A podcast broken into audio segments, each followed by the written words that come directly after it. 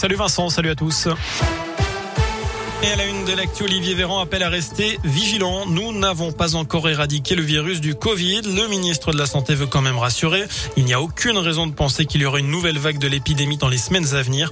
Pour autant, le gouvernement veut prolonger l'état d'urgence jusqu'à l'été prochain et donc la possibilité de recourir au pass sanitaire jusqu'en juillet au lieu du 15 novembre.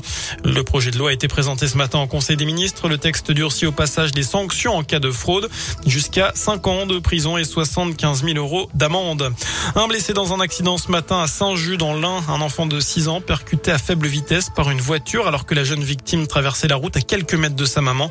La jeune fille a été transportée à l'hôpital pour des examens complémentaires. Les dépistages d'alcoolémie et de stupéfiants sur la conductrice se sont avérés négatifs selon le progrès.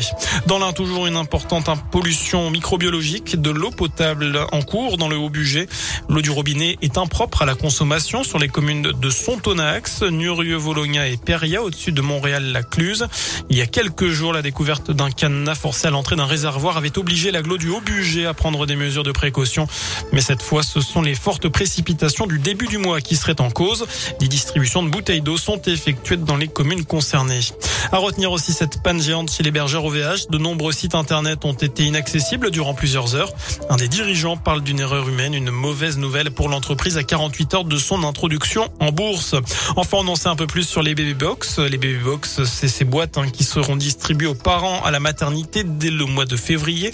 Et l'idée étant de véhiculer des messages de prévention. Cette bébé box contiendra une gigoteuse, l'occasion d'expliquer comment coucher bébé pour éviter tout accident. Un album pour sensibiliser les parents à l'importance de l'éveil artistique et culturel du nourrisson.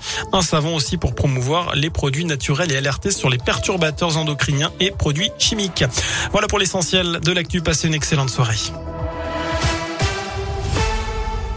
Merci beaucoup.